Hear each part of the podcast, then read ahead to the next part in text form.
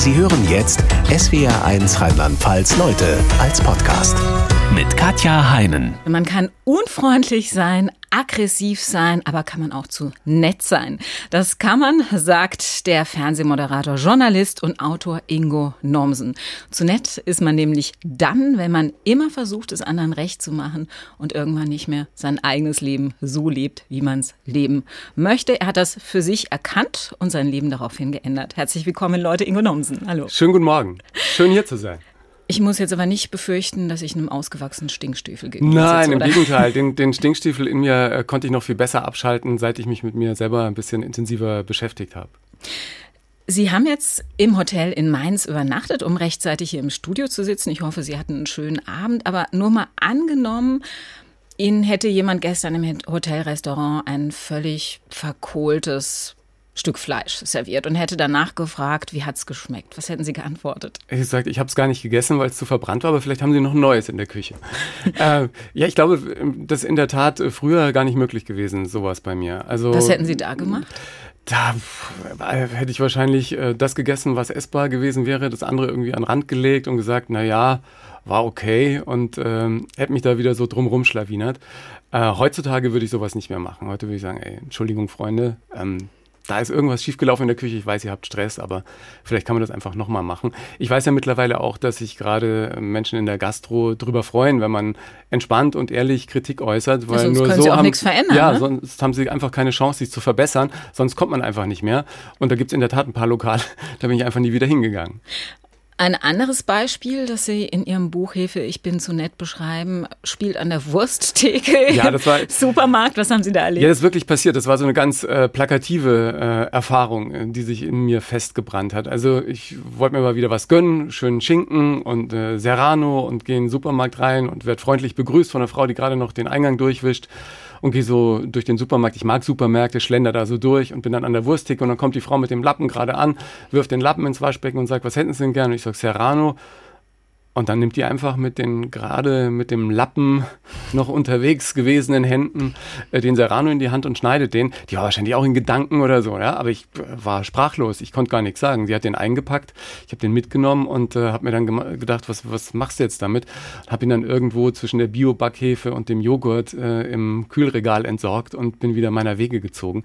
Aber das irgendwie entspannt anzusprechen, sagen, oh, ich glaube, Sie waren gerade im Stress, oder? Sie haben doch gerade noch den Boden. Könnten Sie nicht bitte das wäre mir früher nicht über die Lippen gekommen, weil ich wirklich ganz, ganz vielen Konflikten, selbst in so einem kleinen privaten Rahmen, aus dem Weg gegangen bin. Was für eine Rolle hat es gespielt, dass Sie wussten, ich bin Promi. Es war ja klar, wenn Sie da an der Wursttheke was sagen, die Frau hat sie im Zweifel würde sie erkennen und denken, oh Gott, ist der aus dem Fernsehen Nee, arrogant. das hat, glaube ich, keine Rolle gespielt. Das war Ihnen egal. Das war mir, ja, nein, Waren einfach war, als Mensch, war, Ingo Nomsen, genau. war es Ihnen unangenehm, ja. was Blödes zu sagen. War das denn komplett privat anders? Also wenn Sie, wenn Sie mit Freunden unterwegs waren oder äh, mit Ihrer Freundin? Also ich, ich glaube, dass das natürlich äh, sich wie so ein roter Faden durch mein Leben zog, dass ich immer versucht habe, Konflikten aus dem Weg zu gehen und immer versucht habe, eine Harmonie zwischen allen Menschen herzustellen, ob das jetzt beim Einkaufen war oder im privaten Rahmen. Also so richtig große Streitereien, ähm, denen habe ich immer versucht, aus dem Weg zu gehen. Hilfe, ich bin zu nett. Der erste, der das zu Ihnen gesagt hat, du bist zu nett, war Frank Elsner. Wie kam der dazu, Ihnen das zu sagen? Ja, ist schon ein paar Jahre her. Das war Ende der 90er. Da hatte ich noch äh, Fernsehen in München gemacht und äh, wurde von ihm zu einem Casting nach Köln eingeladen. Fühlte mich natürlich äh, sehr geehrt. Das war für mich als junger Moderator ein totaler Ritterschlag. Flog nach Köln, hat mich gut vorbereitet, dachte, ich hätte richtig abgeliefert. Und dann sagte er danach, Herr Nomsen, Sie sind zu nett ich wusste erst gar nicht, was er damit meint, aber er meinte wohl schlicht, dass ich ein äh, viel zu freundliches Gemüt wäre. Sie sind viel zu gut erzogen, sagt er dann noch. Und äh, das mit der Moderatorenkarriere der Großen wäre wohl schwierig. Ähm, ja, das war damals äh, ein äh, Satz, mit dem ich wenig anfangen konnte. Dass mich der jetzt heute einholt, äh, finde ich irgendwie schön, weil sich damit so ein kleiner Kreis schließt. Wann ist es Ihnen denn zum ersten Mal gedämmert, dass er recht haben könnte? Weil es hat ja trotzdem ganz gut geklappt mit der Moderatorenkarriere. Ja, im Prinzip war das ähm, auf dem Weg zum, zum Buch oder im Prinzip damals war es noch gar nicht die Idee zum Buch, sondern einfach die Idee, mich mehr mit mir selber zu beschäftigen. Als mein Vater starb, habe ich sozusagen mein eigenes Leben nochmal ähm, auf den Tisch gelegt. Das war gesagt, 2017, ne? Das war 2017. Um einen zeitlichen Ablauf zu Das ist im Prinzip, morgen ist es genau vier Jahre her. Und ähm, da habe ich nochmal geguckt, wo bin ich eigentlich im Leben und was hat mein Vater eigentlich aus seinem Leben? Er hatte als Flüchtlingskind Kriegszeiten, 42 geboren, äh, nicht die besten Voraussetzungen. Und er hat aber seine Träume und Wünsche alle verwirklicht, äh, die er im Leben hatte. Und dann stand ich da und hatte zwar meine beruflichen Träume verwirklicht. Moderator ist mein Traumberuf. Ich war da erfolgreich unterwegs, konnte ein schönes Leben leben, aber daneben war eben vieles andere an Wünschen und Träumen auf der Strecke geblieben. Und dann dachte ich mir, warum eigentlich? Was, was hindert mich irgendwie dran? Und äh, dann dämmerte mir, dass ich auch viele Gefühle hatte, die ich gar nicht so richtig einordnen konnte, wenn ich eben nicht gerade vor der Kamera stand, weil da hatte ich ja immer ein gutes Gefühl oder auf der Bühne irgendwelche Veranstaltungen moderierte, sondern das passierte dann immer, wenn ich äh, zu Hause war. Was Und, hat Ihnen denn konkret gefehlt? Ähm, das, was ich mal wollte. Ich wollte mit Anfang 20 äh, schon Familie haben. Ich äh, wollte äh, ein Live-Programm machen auf der Bühne. Ich wollte immer mal ein Buch schreiben. Ähm, ich, ich, wollte äh, in meinem Freundeskreis aufgehen, aber mein ganzes Privatleben blieb aufgrund des Berufes irgendwie auf der Strecke. Und das war der Moment, äh, wo ich gesagt habe, ja, warum ist das eigentlich so? Und dann kam in der Beschäftigung mit dem, was mir so in meinem Leben äh, passiert ist, einfach der Gedanke auf, mein, wahrscheinlich liegt es daran, dass du immer auch gerade dann beruflich in dem Moment äh, Ja und Amen zu allem sagst und äh, eben alles auch mitmachst und dann eben keine Zeit mehr für viele, viele andere Dinge hast. Und dann dachte ich mir im nächsten Schritt, woher kommt eigentlich dieser Wunsch, immer alles harmonisch zu haben und es immer allen anderen recht machen zu wollen und dann am Ende selbst auf der Strecke zu bleiben. Und bei mir war es dann relativ schnell klar, dass es in meiner Kindheit begründet ist, weil wir ein sehr harmonisches Elternhaus hatten. Bei uns gab es keinen Streit und keine Konflikte und ich hatte nie gelernt, Konflikte wirklich auszutragen. Herr Nomsen, Sie haben gerade erzählt, als Sie gemerkt haben, ich lebe eigentlich gar nicht das Leben, das ich leben möchte ich war wahrscheinlich die ganze Zeit zu nett und habe mich zu sehr angepasst. Da haben sie sich auf Spurensuche gemacht, um herauszufinden, woran das liegt und sind tief in ihre Kindheit abgetaucht. Ich glaube, da würden viele einen Coach bemühen oder einen Therapeuten. Haben Sie sich alleine auf diese Lebensbilanzsuche gemacht? Na, auf diese erste Entdeckungstour habe ich mich in der Tat alleine gemacht. Und äh, mir war dann relativ äh, schnell klar, dass ähm, diese Harmonie äh, mir im Wege stand und woher sie kam, dann eigentlich auch, äh, gibt ja auch tausend Bücher, die einem sagen, deine Kindheit ist für vieles im Leben verantwortlich und so war es eben auch bei mir. Und dann war, das war der Knackpunkt bei mir eigentlich diese ähm, Konfliktvermeidungsstrategien und dieser Drang zur Harmonie bei mir sehr, sehr negativ besetzt. Und ich dachte, das wäre was Furchtbares in meinem Leben. Und ich war irgendwie sehr sauer, dass das so war und dass mich das wohl immer bremste. Und dann habe ich einen Coach gefunden, einen alten, weisen Mann in Hamburg, der äh, mir dann geholfen hat, einfach das als was sehr Positives anzunehmen, dieser äh, Wunsch nach Harmonie und, und dieses äh, Ausgleichende und dieses immer äh, im, im, im Gleichklang auch mit seiner Umgebung sein, dass das was sehr Gutes Gutes war und dass man das nicht so äh, negativ äh, durch sein Leben tragen sollte. Und das hat dann bei mir irgendwie klack gemacht, weil er gesagt, das hat dir doch total geholfen, auch in der Kindheit. Wir sind mit der Familie alle ein, zwei Jahre umgezogen. Mein Vater war Bundeswehroffizier. Ich musste mich immer in neuen Umgebungen schnell zurechtfinden. Und da war diese Harmonie natürlich äh, super förderlich. Ja. Ich bin relativ schnell mit neuen Umgebungen klargekommen, habe mich wohlgefühlt. Und das hat mir natürlich auch äh, Zeit meines Lebens als Journalist sehr geholfen. Natürlich, weil Sie äh, schnell auf andere Leute genau. zugehen also konnten. Also wenn man mich heute auf eine Party stellt, lerne ich sehr schnell Menschen kennen und im Gesprächen hilft mir das auch. Aber man muss halt dann aufpassen, dass es einem nicht wie so ein Klotz am Bein äh, hängen bleibt. Ja. Lassen Sie uns mal in Ihre Kindheit gucken. Sie haben gesagt, Sie mussten oft umziehen. Das war aber so der einzige Wermutstropfen Tropfen. Sie hatten sonst eine Kindheit äh, wie aus Bulabü. Zwei Eltern, die sie wirklich von Herzen liebten, ja. sie und ihren Bruder und äh, alles äh, für die Kinder taten letztlich. Wir konnten alles machen. Ich war ja auch noch das erste Kind in der Großfamilie sozusagen. Das heißt, mir wurden viele Wünsche erfüllt. Ich war der kleine Sonnenschein, der alles machen konnte. Und ich war auch derjenige, der alles ausprobieren konnte, dann als Jugendlicher. Ob das Musik machen war, Handball, Basketball, Tennis, Skifahren. Also meine Eltern haben da wirklich alles möglich gemacht. Was ich immer nicht verstehe, ich meine, ich habe selber zwei Kinder und ja. natürlich knallst du auch mal. Wie geht das in einer Familie, jegliche Konflikte zu vermeiden? Na, bei uns gab es einfach äh, keinen Stress und keinen Streit. Und das war, also als ich mich jetzt nochmal. Es gibt aber doch immer Meinungsverschiedenheiten. Es gibt natürlich. Das ist normal. Ja, aber manche Dinge wurde einfach nicht diskutiert. Ne? Also es wurde entweder nicht diskutiert oder ähm, die Diskussion einfach äh, damit beendet, dass man sagt, komm, äh, ja, jetzt halt, äh, ich habe hier, wir bestellen jetzt hier kein Eis, ich habe halt eins zu Hause. Ja, ähm, Kinder, wir wollen doch keinen Streit und und jetzt sind wir mal schön brav das waren so zwei Sätze, die ich eben mit ins Erwachsenenleben genommen hatte. Und wahrscheinlich kam das auch daher, dass natürlich auch äh, die Eltern meiner Mutter äh, kamen aus dem Krieg nach Hause. Ich kann mich erinnern, äh, dass äh, dann auch in den 80er Jahren bei uns, äh, bei den Großeltern, war immer in Anführungsstrichen Party, die hatten dann so ein kleines Häuschen auf dem Land. Da war wirklich Friede, Freude, Eierkuchen. Da kamen Menschen hin und waren einfach nur glücklich. Also die hatten die Schreckenszeiten des Krieges hinter sich gelassen und wollten einfach glücklich sein. Die wollten keinen kein Stress. Und wahrscheinlich hatte das meine Mutter mitgenommen und in dem Sinne dann auch natürlich an mich weitergegeben. Ja, ja aber als Teenie, ich meine, da begehrt man doch mal auf, trägt also, irgendwie lange Haare, das war, zerrissene Hosen ja, oder das, keine Ahnung. Gut, meine Mutter hat vielleicht mal gesagt, ach, die zerrissene würde ich jetzt nicht anziehen. Aber da gab es äh, keinen ich war auch zum Beispiel, was, was viele auch nicht verstehen, ich war, seit ich 15, 16 war, jeden Donnerstag eigentlich beim Musik machen und bin erst nachts um drei nach Hause gekommen, aber meine Mutter wusste, ich bin mit meinem Gitarrenlehrer unterwegs und, und stehe da auf irgendeiner Bühne und der kommt schon wieder nach Hause und der ist am Freitag wieder in der Schule und der äh, bringt auch gute Noten nach Hause. Also von daher war alles fein. Ich glaube, meine Eltern haben einfach uns als Kindern sehr, sehr vertraut und äh, wir haben dieses Vertrauen auch nicht ausgenutzt. Also wir haben keinen Scheiß gemacht, wie man in Bayern sagt.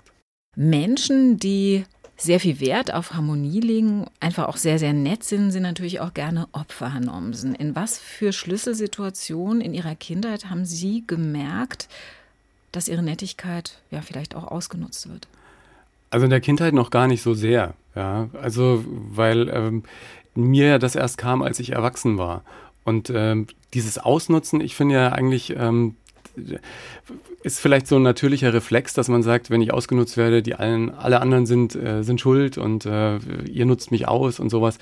Ich finde es einfach gut, das irgendwie umzudrehen und sagen, ich bin für mein Leben verantwortlich und ich muss gucken, dass ich mich irgendwie abgrenze und dass ich die äh, Leitplanken definiere und da meine Wand einziehe, wenn mir da jemand irgendwie zu nahe kommt oder übergriffig wird, ja, in Anführungsstrichen. Deshalb würde ich den Fokus gerne immer auf äh, ein Selbst legen und zu sagen, ich muss irgendwas an mir verändern. Ich muss dann einfach mit einer ganz großen Klarheit mit Dingen umgehen äh, und nicht immer dann die Verantwortung auf andere schieben, sondern ich bin für mein eigenes Leben verantwortlich. Und dass ich zu nett bin, ich meine, ich weiß, als Kind habe ich ab und zu mal äh, ein bisschen was bekommen, wenn ich irgendwie ein nettes Gedicht aufgesagt habe.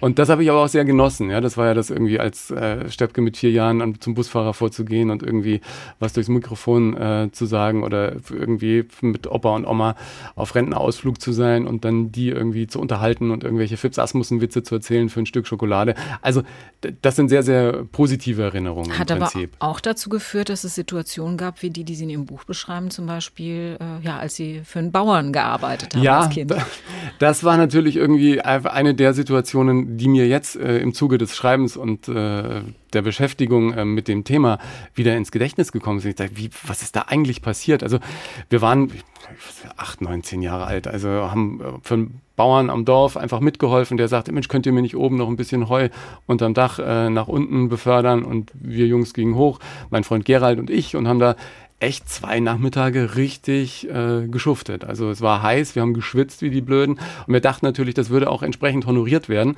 Und als, als es dann fertig war, ähm, räumte Gerald irgendwie die äh, Gabeln auf und ich bin zum Bauern und sagte, ja, wir sind fertig, wir sind durch. Ich sagte, ja, vielen Dank, kauft euch ja Eis. Und gab mir irgendwie zwei Mark in die Hand oder so, für jeden ein Eis. Äh, und ich war irgendwie völlig sprachlos und äh, als dann mein Kumpel kam, sage ich, äh, Gerald, ähm, hier, dein Eis. Und dann sagt er, was? Und ähm, der war eher dann auch sauer auf mich. Er wollte nachverhandeln. Und, ja, der ne? wollte nachverhandeln. Aber ähm, das hätte ich mich, das wäre für mich, also für mich war das gar nicht im Rahmen des Möglichen, da zu sagen, ey, so geht's ja nun nicht und so. Das hätte ich mich einfach als Kind damals überhaupt nicht getraut. Ja, da war ich wahrscheinlich auch noch viel, viel zu jung. Und ich habe äh, auch so einen Mechanismus wohl entwickelt, solche Situationen dann irgendwo hinten wieder abzulegen. Und die kam jetzt im Zuge der Beschäftigung mit dem Thema des zu Nettseins einfach äh, wieder ans Tageslicht und dachte mir, ja genau, da ist es auch passiert. Hm. Sie beschreiben noch eine andere Situation auf einer Skifreizeit. Da wurden Sie, da waren Sie der Jüngste, der da mitgefahren ist und wurden wahnsinnig gemobbt von den äh, Zimmergenossen, die eben schon im Teenie-Alter waren und sich über den kleinen Neunjährigen, ja. der da mitfuhr, eben permanent lustig gemacht haben. Und trotzdem haben Sie, als Sie zurückkamen nach dieser Skifreizeit, gesagt, es war schön und Sie wollten im nächsten Jahr wieder hinfahren. Ja. Können Sie sich das erklären? Ja, weil ich halt auch keinen Stress mit meinen Eltern haben wollte, weil ich hatte lange gequengelt, um zu dieser Skifreizeit in die Schweiz fahren zu dürfen und meine Eltern haben das möglich gemacht, war sicher auch nicht die günstigste Skifreizeit. Und dann, dann war ich plötzlich da und fand mich in einer Gesellschaft wieder, die ich so gar nicht kannte und auch so einen Umgang, den ich nicht kannte. Also äh, wir haben mein Zeug aus dem Fenster geworfen und äh, ich musste immer sozusagen in Anführungsstrichen in der Herberge die niederen Dienste machen und die anderen waren aber alle drei, vier Jahre älter. Ne? Die sind in der Pubertät gewesen und ich war da irgendwie ein Grundschüler. Und dann ähm, war das einzig äh, Schöne, in Anführungsstrichen, war, das gab es dann immer so Abende und da konnte ich dann meinen Hang zum Entertainment ausleben und die Mädels, auch die Älteren, fanden den Kleinen eben auch da ganz süß, ja.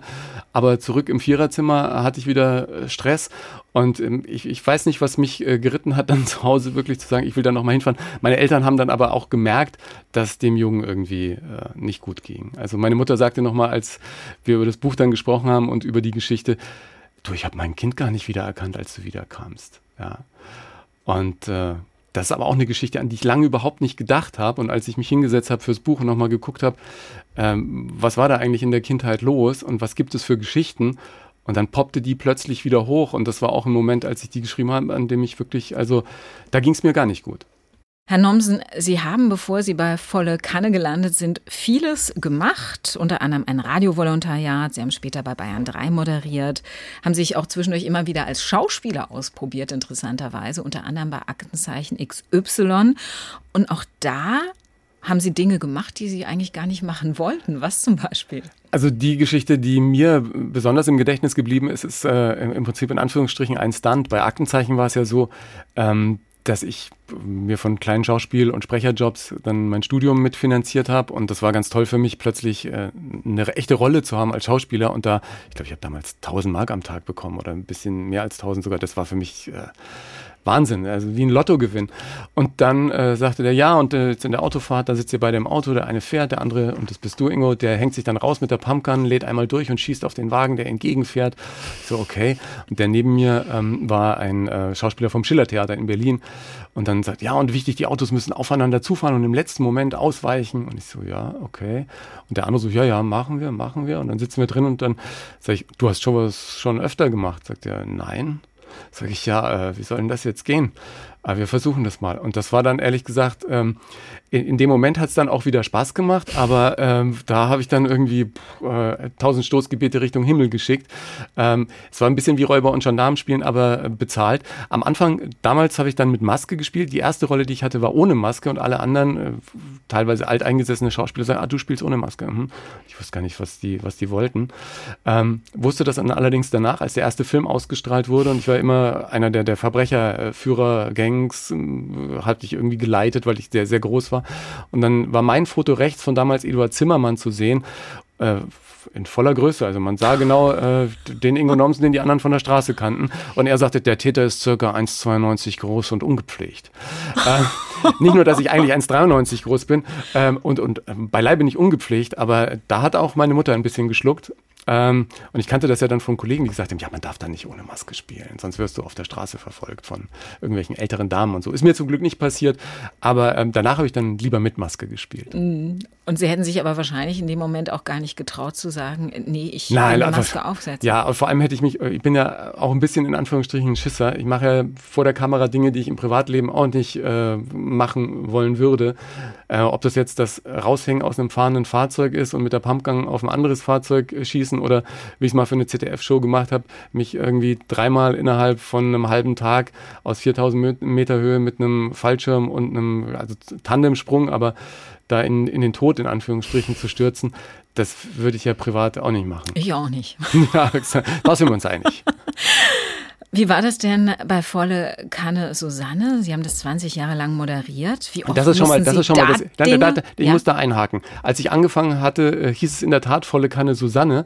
Und dann habe ich das ja schon drei Wochen im Monat moderiert und die Sendung lief mit mir schon irgendwie ein halbes Jahr. Hieß aber immer noch Volle Kanne Susanne. ich habe aber irgendwie das nicht offensiv angesprochen und äh, ich wurde und Sie dann. wollen sich keiner Geschlechtsoperation Nein, ich wollte, nee, ich wollte das nicht und ähm, auf der Straße oder beim Einkaufen sagt dann die Leute, ah, hallo, Susanne. und äh, ich immer so, äh, äh. aber das jetzt irgendwie damals beim Sender äh, zu sagen, hey Freunde, jetzt müssen wir das mal äh, dringend ändern, hat dann noch ein halbes Jahr gedauert, bis der Titel endlich geändert wurde. Aber es wurde gemacht. Ja, zum Glück. Aber Sie sehen, bei mir hat sich trotzdem noch ja, eingeprägt, der Ursprungstitel. Da sind Sie nicht die Einzige. Man wird es nicht los. Ähm, Gab es denn da Dinge in diesen 20 Jahren, die Sie machen mussten, auch von denen Sie sagen, boah, eigentlich wollte ich das nicht, ich habe mich aber nicht getraut zu sagen, das mache ich nicht? Ja, witzigerweise war es bei mir so, und das fand ich irgendwie auch total interessant, dass wenn es jetzt um eine Show ging, um eine Live-Veranstaltung, um, äh, um eine Sendung, dass äh, ich sozusagen sehr gut für die Sendung als solches einstehen konnte und sagen konnte, nee, also komm, das müssen wir so machen, weil das ist also quasi für die Zuschauer und für eine Sendung und für den Erfolg eines Produktes einstehen. Das konnte ich sehr, sehr gut. Aber äh, für mich selber sozusagen sehr, sehr wenig. Und das sind dann die Gefühle, die man eben mit nach Hause nimmt. Ja. Sie haben das ja mit großer Leidenschaft 20 Jahre moderiert. Und das hatte für Sie ja auch den Riesenvorteil, dass Sie unglaublich viele Menschen kennengelernt haben, die ja. sehr, sehr spannend waren. Sie haben dann 2018 beschlossen, nochmal 13 Ihrer Lieblingsgäste zu treffen und äh, ein Buch über Erfolgsmenschen zu machen. Also einfach aufzuspüren, was heißt für zum Beispiel Klaus Meine von den Scorpions oder den Profikoch Steffen Hensler? Was heißt für die Erfolg? Welche der Antworten hat Sie besonders beeindruckt? Na, Im Prinzip war das für mich irgendwie so ein Weg zu einer völlig neuen Definition von Erfolg für mich. Weil erstens war Erfolgsmenschen nach dem Tod meines Vaters das erste Projekt, der erste große Wunsch, ein Buch zu machen, den ich auch umgesetzt habe und gemerkt habe, das funktioniert, wenn man irgendwas umsetzen will. Und dann habe ich dieses Erfolgsthema mir genommen und habe mit vielen dieser äh, Lieblingsgäste nochmal Dinge erlebt. Ich habe mit Steffen Hensler gekocht, Klaus Meine im Probenraum der Scorpions besucht, Menschen, zu denen ich auch über die Jahre eine gute Beziehung aufgebaut habe. Und was sie alle eint, ist, dass sie einfach mit Leidenschaft Dinge gemacht haben, nicht um des Erfolges willen, was jetzt Geld, goldene Platten oder äh, Bestsellerränge angeht, sondern die haben Dinge gemacht, weil sie einfach Lust drauf hatten. Die hatten unterm Strich einfach Bock, irgendwas zu machen. Auch gegen alle Widerstände. Die Scorpions sind irgendwie, äh, Klaus sagte dann, in jedem Loch in England aufgetreten und er war eigentlich noch irgendwie Fahrer für eine Gärtnerei in Hannover. Und die haben das einfach mit großer Leidenschaft betrieben, was sie machen. Und das hat zum Erfolg geführt. Und das hat bei mir im Kopf insofern Klick gemacht, dass ich danach gesagt habe, ja, Erfolg ist das, was du mit dir selber ausmachst. Also du bist verantwortlich für die Sicht auf den Erfolg, die dich glücklich macht. Und das hat im Leben letztlich auch nochmal eine andere Richtung gegeben. Eine total andere Richtung. Ihnen war auf jeden Fall klar, wenn ich glücklich werden will, dann muss ich mich verändern. Sie sind das richtig systematisch angegangen mit einem Sechs-Punkte-Plan. Was für Punkte haben Sie da zum Beispiel auf den Plan draufgeschrieben? Also das Wichtigste für mich war erstmal äh, wirklich zu merken und zu spüren, dass da was äh, nicht in Ordnung ist und dann einfach zu gucken, was sind die Situationen und die Momente, in denen es mir danach nicht gut geht. Warum habe ich irgendwie schlaflose Nächte? Warum äh, gehe ich aus bestimmten Situationen mit einer Faust äh, in der Tasche und denke, verdammt nochmal, warum war ich wieder so? Und allein die Beschäftigung äh, damit hat schon total viel verändert, weil man sich dann seiner selbst immer klarer wird und dann zu sehen, okay, es ist es ist dieses immer allen gefallen wollen. Und du bist zu allen anderen nett, bleibst aber am Ende selbst auf der Strecke und dann zu sagen, okay, ich muss äh, jetzt irgendwie gucken, wie ich aus dieser äh, Nettigkeitsfalle wieder rauskomme und was, was sind für mich die kleinen Schritte, mit denen ich es probieren kann. Und der erste Schritt ist für mich immer eben, sich selbst besser kennenzulernen und dann auch mal klar für sich zu sein, was will ich eigentlich äh, im Leben? Wie will ich sein? Ja, bis zu welcher Grenze gehe ich und ab wann ist es für mich einfach nicht mehr in Ordnung? Und dann eben auch mal die Grenzen zu ziehen und Nein zu sagen. Und der Gedanke, der mir dabei am meisten geholfen hat, war einfach, ein Nein zu irgendwas, zu irgendwem, ist immer auch ein, ein, Ja zu dir selber. Und wenn du dann plötzlich in kleinen Situationen merkst, wenn es wieder eine Meinungsverschiedenheit gibt und du sagst einfach, nee, ähm, Entschuldigung, ich hätte es gerne so und kannst das auch mit einer Ehrlichkeit und mit einer Klarheit nach außen tragen, dann passieren gar nicht die Dinge, die ich immer dachte, dass passieren würden. Also, dass sich irgendwie Riesenprobleme ergeben würden, wie gordische Knoten, die ich nicht lösen könnte, dass, äh, dass es alles noch schlimmer wird. Ja, Im Gegenteil, eigentlich hat es oft äh, die Situation schlimmer gemacht, dass ich eben nicht gesagt habe, was ich gerne hätte, sondern dann eben mit irgendeiner Situation leben musste, mit der ich nicht gut klarkam, ja. Und seit ich irgendwie, für mich, mich, mir hat dann geholfen, zum Beispiel eine Werteliste zu machen. Sag, nach welchen Werten will ich eigentlich leben? Welche Dinge sind mir äh, wichtig im Leben? Ob das jetzt die Arbeit ist oder privat. Und ich habe mir da so einen kleinen Fünf-Punkte-Zettel gemacht. Hat ein bisschen gedauert, bis ich die irgendwie äh, raus, äh, rausgefunden hatte. Und da, da stehen dann irgendwie so Dinge drauf, dass mir irgendwie Liebe wichtig ist, Kreativität, dass, dass ich mich eben austoben kann. Und am Ende ist mir auch Erfolg wichtig, dass ich den äh, irgendwie spüre spüre und diese, diese Glücksmomente eben habe. Und als ich die definiert hatte, konnte ich dann meine Entscheidungen einfach anhand dieses kleinen Rasters, anhand dieser Leitplanken viel besser treffen. Indem und Sie gesagt haben, genau, so passt ist es, es zu meinen Werten, passt es nicht, ja, ja. Wenn, ich, wenn ich diese Entscheidung so treffe. Aber dieses Nein sagen, das ist ja wirklich auch nicht einfach in vielen Situationen. Kann man das denn systematisch üben? Ja, ich glaube an kleinen Sachen einfach üben, üben, üben und dann einfach mal sagen, weil wir vorhin bei dem Beispiel mit der Wurst, Entschuldigung, ja, hätte gerne. Und dann sagen die Leute, ja, Entschuldigung, tut mir leid, ich war in Gedanken. Und plötzlich geht's, ja, und äh, dann sagt man halt, nee, ähm, da würde ich äh, lieber das so haben, ja, wenn es um irgendeinen Job geht oder so, was die Rahmenbedingungen, das ist eigentlich das, so, so will ich arbeiten und das ist nicht meins. Und dann merkt man, dass man in einen ehrlichen Austausch kommt und in ein gutes Miteinander und erst dann wird am Ende auch so eine richtige Harmonie wirklich möglich, finde ich. Aber es gibt ja schon sehr viele schwierige Situationen. Also Beispiel, ja, das sicherlich viele kennen, man sitzt am Rechner, arbeitet ganz konzentriert vor sich hin und hat eigentlich auch jede Menge zu tun. Dann kommt der Kollege oder die Kollegin rein und sagt, ach, kannst du mir mal bei der Berechnung helfen? Ich krieg das alleine nicht hin und äh, ohne dich bin ich aufgeschmissen. Was macht man da, wenn man eigentlich das nicht machen möchte? Ehrlich sagen, eigentlich mag ich es nicht machen, weil ich eigentlich gerade an was anderem dran bin. Aber ich helfe dir sehr gerne, wenn ich hier fertig bin und vielleicht nachher noch Zeit habe. Und dann versteht das Gegenüber meistens das auch. Weil derjenige, der da kommt, weiß ja auch, dass er, wenn er selber mit der Arbeit schon überfordert ist, der Kollege, der noch andere Arbeit hat, vielleicht auch ähm, da ein bisschen dran zu knabbern hat und das dem auch wieder wertvolle Zeit nimmt. Ich glaube, das ist eigentlich so eine, so eine Ehrlichkeit im Umgang, die dann total wichtig ist und was für mich am Anfang total schwierig war, einfach auch mal zu akzeptieren, dass es, wenn es um Ja-Nein-Entscheidungen geht, dass auch zwei Menschen verschiedene Meinungen haben können. Also gerade im, im Job zum Beispiel. Der eine wird es gerne so machen, der andere sagt, nee, das geht für mich auf keinen Fall, damit kann ich nicht leben. Für mich ist so wichtig, ähm, dass wenn dann eine Entscheidung gefallen ist und zwei eben verschiedene Ansichten haben, die trotzdem auf einer anderen Ebene wunderbar miteinander auskommen können und dass sich das eben auf dieses eine Problem bezieht. Und ich denke, das ist in der heutigen Zeit eh super wichtig, dass man auch mal akzeptiert, dass nicht jeder die gleiche Meinung hat, sondern dass zwei Menschen auch mit anderen Meinungen wunderbar leben können. Und die Meinungen einfach auch nebeneinander stehen bleiben. Genau. Sie haben, als Sie beschlossen haben, Ihr Leben selbst in die Hand zu nehmen, unter anderem gesagt, ich verwirkliche mir jetzt einen Traum. Ich gehe für vier Wochen nach New York und arbeite dort als Stand-up-Comedian. Hatten Sie schon mal Erfahrungen damit gemacht mit Stand-up-Comedy? Na, in erster Linie war es so, dass mein Traum war, in New York mal zu leben. Nicht wie Touristen äh, alle Ziele abzuklappern, sondern einfach sich mal in dieses Leben der Welthauptstadt des Entertainment reinfallen zu lassen.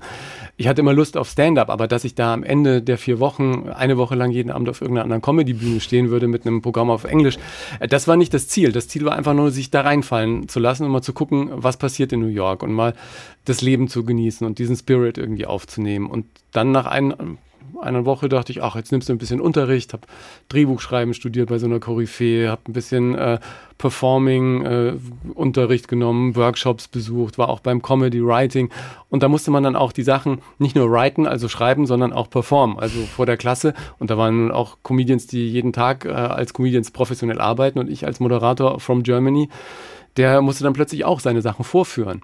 War denn Ihr Englisch gut genug? Ja, also ich hatte ja auch viele Interviews auf, äh, auf Englisch gemacht, gerade in Radiozeiten und, und wir hatten ja auch immer wieder englische Gäste in Fernsehshows. Deswegen, äh, das Englisch ist in Ordnung gewesen. Und dann ähm, ging ich davor und sagte, ja, I'm Ingo from Germany and I'm trying to be funny. Ja, ich bin aus Deutschland und versuche lustig zu sein. Das war schon mal der erste Gag, äh, der gar nicht so geplant war. Aber das hat irgendwie ganz gut funktioniert. Und dann sagte mh, hm, der Workshopleiter, ähm, wir machen am Freitag so eine Show. Da könntest du dann mit den sieben Minuten, die wir jetzt irgendwie die letzten Tage mit dir entwickelt haben, durchaus auftreten. Und das habe ich dann gemacht, äh, hatte dann eine enorme Ehrfurcht, weil das war so, der Gotham Comedy Club ist einer der ganz alten Clubs, wo Louis C.K. und, und die, alle bekannten Comedians irgendwann mal aufgetreten sind. Geht man so runter und sieht überall die Bilder von denen hängen. Und ich wurde immer kleiner mit jeder Treppe, die es, die es nach unten in den Club ging. Und das hat aber auch gut funktioniert. Und dann sagte einer, der da war von den Coaches, ja, ähm, ich habe morgen eine äh, Comedy-Show, da könntest du auch auftreten mit den sieben Minuten. Und da habe ich einen australischen Comedian kennengelernt, der machte eine Show in Brooklyn. Sagte, kannst du nicht da auch morgen deine. Und so ist es von Tag zu Tag. In was für einer Rolle sind Sie da aufgetreten? Nee, in meiner Rolle als Deutscher, als der Deutscher. in New York ist und sagt, äh, Freunde, was ist denn hier los? Ja, ich dachte, New York ist cool und du kommst äh, in, in, New York am Flughafen an und das erste, was passiert, ist, dass sich einer anbrüllt und sagt, stay in line, stay in line. Also immer in der Linie stehen. Das heißt, so viel, so viel äh, an, an, an, an Obrigkeitshörigkeit sind wir in Deutschland gar nicht gewohnt. Ja, also nicht mehr. Ja, und, und ähm, ja, das, das äh, hat sich dann irgendwie cool entwickelt, dass ich im Prinzip davon erzählt habe, wie äh, spooky und, und komisch das für mich als Deutscher ist, der sich plötzlich in New York wiederfindet, wo die Polizei in der U-Bahn durchsagen macht, uh, if you see something suspicious, report it. Also wenn du irgendwas Verdächtiges siehst, sofort äh, bei der Polizei anrufen, was ich dann drei Tage lang gemacht habe. Ja. Also über solche Sachen habe ich erzählt und das war ganz cool und das war schön, weil das hat so gut funktioniert, dass ich am Schluss äh, zu so einer Show eingeladen wurde, bei der dann Booker, also die Menschen, die Comedians für Fernsehen und kleine Tourneen buchen, äh, sich neue Leute angucken. Konnte ich dann allerdings nicht mehr machen, weil ich dann wieder meinen Flieger zurück nach Deutschland hatte. Aber ich habe irgendwie ganz viel Lust auf Comedy da mitgenommen und nicht zuletzt deshalb stehe ich auch inzwischen in Deutschland auf der Bühne und ich habe so ein bisschen mir was von diesem Spirit bewahrt. Also für, mich hat sich das total gelohnt, mich mal ganz bewusst auf Unplanbares einzulassen, mal zu gucken, welche Türen aufgehen, wenn man einfach selbst dafür offen ist und dieser Mut irgendwann mal zu sagen, ey, ich mache jetzt vier Wochen keine Fernsehshow und nehme auch keine Veranstaltung, kein Event als Moderator an, der hat sich total gelohnt. Kurz vor Schluss kamen natürlich doch wieder ein paar Events rein, aber die habe ich dann echt auch abgesagt, schweren Herzens. Und das hat sich für mich super gelohnt. Also ich kann nur jedem raten, ähm, wenn man auch mal irgendwie so einen Traum hat und, und irgendwas, irgendwas kommt immer dazwischen, man muss einfach sagen, jetzt mache ich es mal und dann mal gucken, was passiert.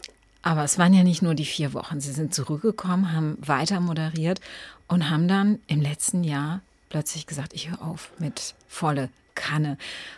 Das ging ja. wahrscheinlich auch aus diesem ja, Erlebnis hervor. Ja, oder? im Prinzip war das, äh, ja, es war irgendwie so eine konsequente Entscheidung im Rückblick. Viele haben natürlich auch gesagt, bist du wahnsinnig, gerade in Corona-Zeiten jetzt plötzlich so was Sicheres, Erfolgreiches aufzugeben.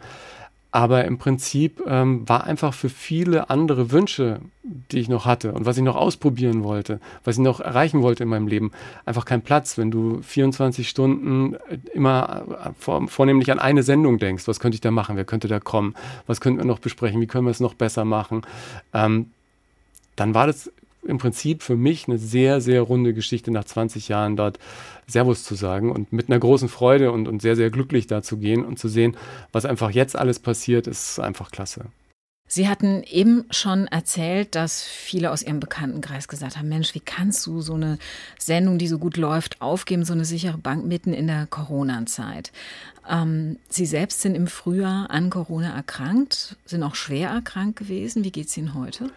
Mir geht's gut. Ich merke, äh, dass, dass manchmal noch so ein bisschen es so äh, bronchial, so, so leichte Nachwehen hat. Wenn ich jetzt viel rede oder so, merke ich, dass ich manchmal noch so machen muss.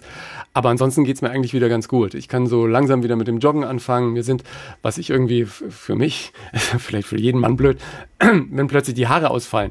Also äh, vor zwei Monaten lagen plötzlich büschelweise Haare in meinem Bett jeden Morgen. Und dann bin ich zur Hautärztin und sagte, ja, ist ganz normal, weil der Körper den unwichtigen Teilen äh, des Körpers erstmal den Saft abdreht, wenn zu wenig Sauerstoff da ist. Und sie hatten ja eine schwere Lungenentzündung, also mit Corona. Da dachte ich, ah ja.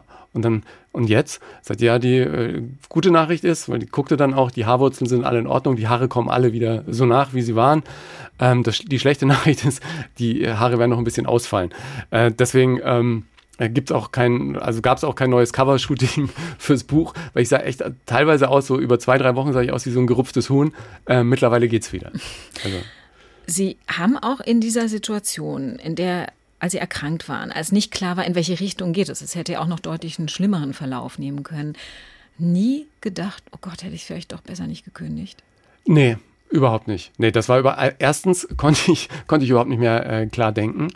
Und äh, zweitens konnte ich in der Situation, ähm, weil wir jetzt gerade auch die ganze Zeit über das Buch Hilfe, ich bin zu nett sprechen, auch nett zu mir selber sein, weil ich wollte auf keinen Fall ins Krankenhaus. Und es stand zweimal irgendwie nachts um elf äh, ein Sanitäter vor der Tür, der da bereit war, mich mitzunehmen, weil ich hatte so ein Sauerstoffmessgerät am Finger und die Werte fielen äh, irgendwie so in den Keller. Und dann habe ich aber immer noch so meine Sinne beieinander gehabt, dass ich gesagt habe, nee, ich würde gerne jetzt nicht vier Stunden auf irgendeiner Notaufnahme sitzen, sondern hier gerne schlafen. wenn es morgen nicht besser ist, dann äh, können wir ja morgen. Und darauf haben die sich dann auch eingelassen und dann wurde es glücklicherweise immer besser. Also ähm, und der Gedanke, jetzt immer noch äh, volle Kanne zu moderieren, es äh, mag für Außenstehende komisch klingen, aber für mich fühlt sich das nach wie vor wie eine sehr runde und sehr, sehr richtige Entscheidung an. Sie haben heute einen eigenen Podcast, den Sie machen, unterhalten sich nur noch mit Leuten, mit denen Sie sich wirklich unterhalten wollen. Ja, das klingt so. Das, das, das, klingt so, als würde ich mich mit allen anderen nicht unterhalten wollen. Nein, ich unterhalte mich immer gern mit Menschen und vor allem mit Menschen, die ich auch äh, nicht kenne, weil es immer wieder spannend ist, da neue Facetten zu entdecken. Und jetzt kann ich aber wirklich ähm, frei von irgendwelchen äh, Zielgruppen oder was die gemacht haben. Ich kann mir einen Wissenschaftler einladen, der Entertainment Science macht. Das war super spannend. Der untersucht, warum sind äh, Musik, Film oder äh, Entertainment-Shows erfolgreich auf dieser Welt und warum eben nicht und an welchen Faktoren kann man das festmachen. Ich kann mir aber genauso gut Ray Garvey einladen oder den lieben Lars Ament ähm, und, und über äh, Musik oder über äh, Coaching sprechen und über Dinge, die uns gedanklich vielleicht nochmal auf einen neuen Weg bringen. Also das ist total klasse. Und gerade mache ich drei Folgen speziell zum Buch, wo ich nochmal ein bisschen reingelesen habe, wo ich jetzt mich, was ich sehr lustig finde und was wir jetzt auch gleich machen, äh, von Andrea Balcho interviewen lasse zum neuen Buch, die ja meine Kollegin war über viele Jahre bei Volle Kanne und auch beim SWR inzwischen irgendwie aktiv ist. Und in der dritten Folge kann ich mir auch einfach jemanden aus dem Buchmarkt einladen, der mir mal erzählt, wie der Buchmarkt funktioniert, weil das für mich gerade total spannend ist zu sehen, wie sich dieses Buch auf dem Markt entwickelt und wie es bei den Leserinnen und Lesern ankommt.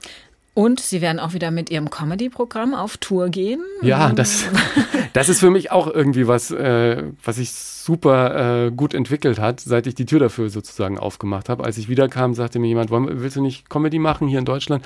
Ich sage, ja, aber es hat doch in Amerika auch funktioniert. Soll ich mal was ausprobieren? Sag ich, ja gut, probier aus. Und plötzlich hatten wir 25 Termine und ich weiß heute, dass ich irgendwie nächstes Jahr im Sommer irgendwie auf Sylt bin oder so das ist für mich als jemand, der diese schnelle Befriedigung vom Radio und Fernsehen gewohnt ist, vorbereiten, Sendung machen, den Flow genießen, danach glückliche Zuschauerinnen oder Hörer zu haben. Also ich war immer dieses, dieses schnelle Rad gewohnt. Jetzt mit Büchern oder auch mit so einem Live-Programm einfach so einen langen Zeithorizont zu haben, dran zu arbeiten und, und erst zu irgendeinem bestimmten Punkt in der Zukunft kommt diese Befriedigung. Das war am Anfang für mich komisch, fühlt sich aber jetzt super gut an. Also so gut wie ein frisch gedrucktes Buch, das man nach Hause geschickt bekommt. Und dann ist es auch noch das eigene. Fühlt sich eigentlich vieles andere äh, nicht an. Also das ist eines der schönsten Gefühle, die man haben kann. aber ein bestimmt nicht minder schönes Gefühl ist, wenn Sie auf Ihr Privatleben gucken. Wir verraten jetzt mal kurz, dass sich da auch was Wesentliches verändert hat. Sie sind nämlich inzwischen verheiratet und haben einen kleinen Sohn. Ja, das ist natürlich schön zu sehen, einfach wie sich Dinge in deinem Leben plötzlich verändern, weil du dich veränderst. Und ich glaube, sei es jetzt beruflich oder privat, konnten sich bei mir jetzt einfach Dinge entwickeln, die vorher nicht möglich waren, weil ich einfach keine so große Klarheit für mich hatte, weil ich einfach so ein bisschen auf so einem Schlingerkurs war. Und jetzt hat sich vieles einfach ergeben, ja, ganz natürlich, weil ich mich verändert habe, hat sich auch mein Leben eben äh, verändert. Da fiel irgendwie ein Baustein auf den anderen. Wie anders werden Sie Ihren Sohn erziehen im Vergleich zu Ihren Eltern? Ach, ich bin gespannt, wann es die erste Ja-Nein-Diskussion wird. Herr Nomsen. Ich wünsche Ihnen auf jeden Fall viel Spaß äh, bei den anstehenden Erziehungskonflikten. Danke. Herzlichen Dank für das Gespräch. Am Ende unserer Sendung gibt es immer ein Geschenk für unseren Gast. Und äh, da ich gehört habe, dass Sie ein großer Fan von Post-it-Zettelchen sind, ja. also von diesen Klebezettelchen, ja. die Sie überall aufhängen mit ganz vielen Ideen, die Sie entwickeln, habe ich äh, hier eine gelbe SWR1-Tasche. Da drin ist ein Post-it Zettelchenhalter für den Schreibtisch und noch hunderte Klasse. von Post-it-Zettelchen ja, in Reserve, damit Ihnen für die nächsten Jahre garantiert die Ideen nicht ausgehen. Ich bedanke mich ganz herzlich für die Post-its und diesen wunderbaren Vormittag. War schön. Ich danke Ihnen, dass Sie hier waren. Alles Gute. Danke. SWR 1 Rheinland-Pfalz Leute